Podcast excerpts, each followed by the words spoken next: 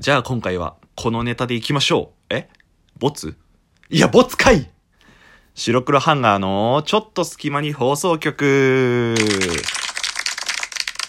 さあ、始まりました。白黒ハンガーのちょっと隙間に放送局。白黒ハンガーのピルクル土屋です。この番組は寝る前の数分間やスマートフォンをいじってる時間など、皆さんの寝る前にあるちょっとした隙間時間に僕らのたわいもない会話を聞いていただこうというラジオ番組になっております。はい、あの、ぜひ寝る前のちょっとした時間とか、まあ電車の乗ってる最中、音楽代わりに聞いていただいたりでしたりとか、っていう風に、あの、ちょっとした隙間時間に聞いていただけると嬉しいなと思いますので、よろしくお願いいたします。はい、今回は、ピルクルくんの個人会になっております。前回、その、ベベくんがね、個人会ということで、青春豚野郎についてお話ししてくれましたけど、あの今回は、ピルクルのターンですよと、一人で喋りますよと、部屋に一人しかいなくて、周りに誰もいなくて、寂しく喋ってますよと、そういう回になっております。で、一人会個人会ってなると何話そうかすごい迷うんですよ。うん。なベベはその「青春豚野郎」っていうアニメについて話してくれてまあ普通に面白いなと思ってすげえ良かったなと思って俺もそういう風に自分の好きなものについて話そうかなって思ったの。ラブライブサンシャイン The School Idol Movie Over the Rainbow 見に行ったからその熱でラブライブについて話そうかなとかちょっと前に機動戦士ガンダムナラティブ見に行ったからガンダムについて話そうかなとか仮面ライダー平成ジェネレーションズフォーエバー見に行ったから仮面ライダーについて話そうかなとかいろいろ考えたんだけどまあ結局この好きなものについて話すのも2回連続ってなっちゃうとちょっとだけね白黒ハンガーから離れちゃうかなと思ったりとかあのこういったものって結構なんかベベも前ちょっと仮面ライダー俺にも知りたいとかそういったこと言ってくれたんで2人で話した方が面白いかなと思ったのでまあ今回そういった僕の好きなものについては一旦置いといてまたねこの話はいつかできたらなとは思ってるんですけどで考えて、まあ、ちょっとだけ白黒ハンガーに関係があるあのお話ししたいなと思ったのでこのネタにしました。じゃあ行きましょうか。白黒ハンガーの没ネタ集。拍手じゃねえな。こっちだったな。そうなんです。まあ白黒ハンガーとして2人でラジオをやらせていただいてえっ、とかれこれもあのー、3ヶ月ちょっとん？3ヶ月いかないぐらいか。話させていただいても毎日投稿ということで毎日毎日投稿してるわけなんですけど。で、えー、とちょこっと前に話したと思うんですけどこの白黒ハンガーの話のネタっていうのは結構そのピルクルがあのふとした疑問だったりとか日常で気づいたことだったりとかそういったことが元になってネタになってんの。でもこれってまあすごく打ち合わせしてるわけじゃないけど撮る前にベベと2人でじゃあこのについて話そうかっつってああそれだったらこういうふうに話広がるねっていうのを。なんとなくまあ骨組みみたいのは2人で考えて喋ってるわけですね。まあほぼほぼまあアドリブなんですけど。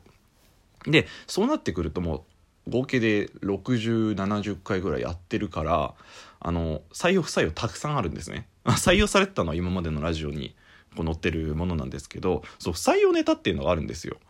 でそのことについてちょっとだけ、あのーまあ、僕のエピソードもちょっと兼ねて話そうかなとは思っております。でこの話の、まあ、ネタというか種っていうのはあのー一つ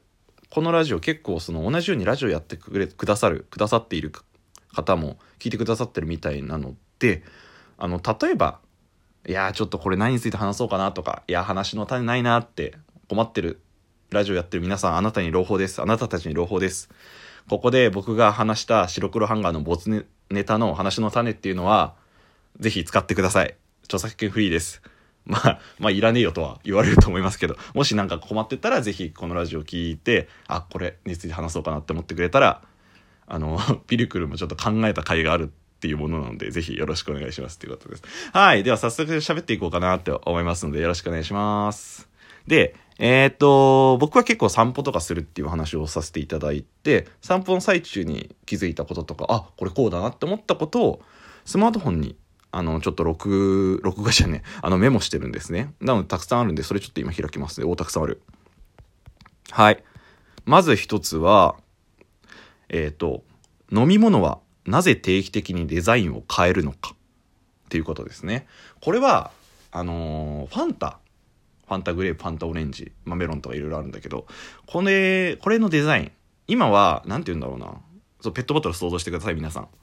ひょうたん型みたいな感じになってるじゃないですか。これちょっといや結構前はなんか僕の記憶ですよ。僕の記憶だとこう三角形みたいなな何何が一番近いんだろうまあわかんない。三角形ちょっと下長いみたいな感じのデザインだった気がするんですよ。でファンタっていうあのデザインのロゴっていうのもうなんかもうちょっとこうドカンみたいなしっかりした字体で書かれていた記憶があるのね。でこれがその昔のやつが今のひょうたん型のに変わる時にすごい CM とかで騒がれてたんですよ。ニューファンタっつって。でニューファンタっていうんだから当時子供だったピルクル君はえニューファンタって言うんだからすげえんだろうな何が変わったんだろうと思ってあのーコンビニとかスーパーとか回ってニューファンタを見つけては「あニューファンタだお母さんニューファンタがある」って言ってたわけですよ。で、まあ、飲んでみてもなんか変わっ違った気がするんであこれがニューファンタかすげえと思ってた気がするんですけどあれどうもデザインが変わっただけなのかな？うん。いやわかんない。僕は企業の人間じゃないとわかんないんですけど実際そのデザインの容量デザインの要求が変わったから新しくなったファンタだよニューファンタだよって言ってたみたいですね。うん。味はそんな変わってないのかな？新しくなったのはデザインあのー、デザインじゃねえペットボトルの容器だけっていう感じなのかなって思いました。そうこのデザインでもそれだけで結構話題はやっぱなったしなんか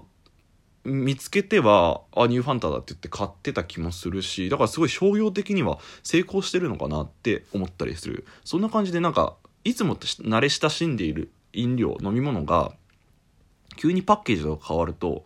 やっぱ惹かれたりはするし、あのー、そのデザインもすごい工夫してるところとかもあってキャラクターとコラボしたりアニメとコラボしたりとか。なんかちょっと前あれだよねなんか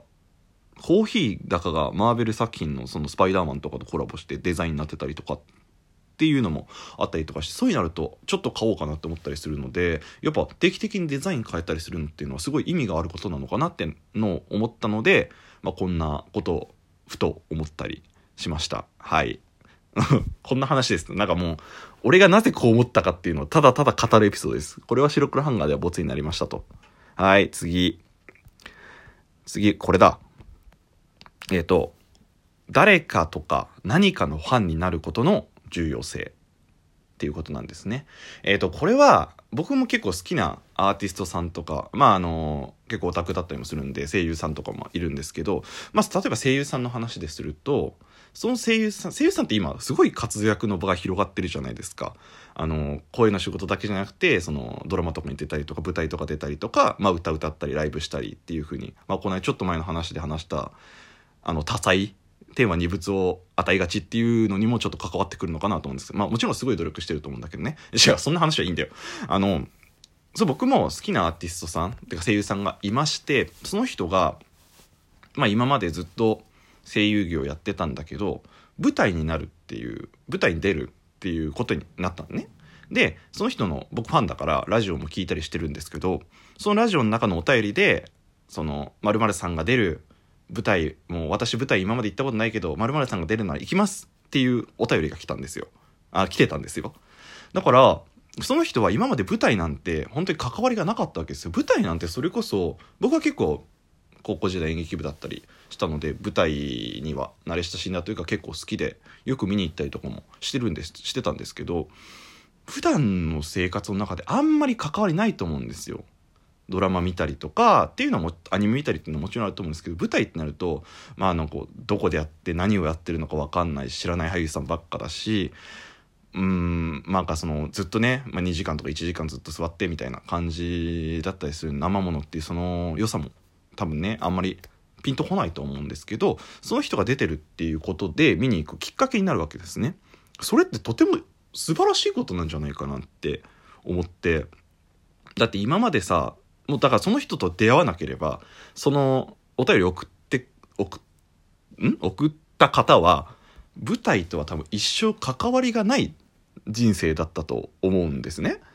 ただ、その人のファンになることによって、その人が出るっていう情報を仕入れて、初めて、あ、舞台見に行ってみようかな、面白そうなんて言って、もしもですよ、わかんないですけど、わかんないですけど、もしかしたら、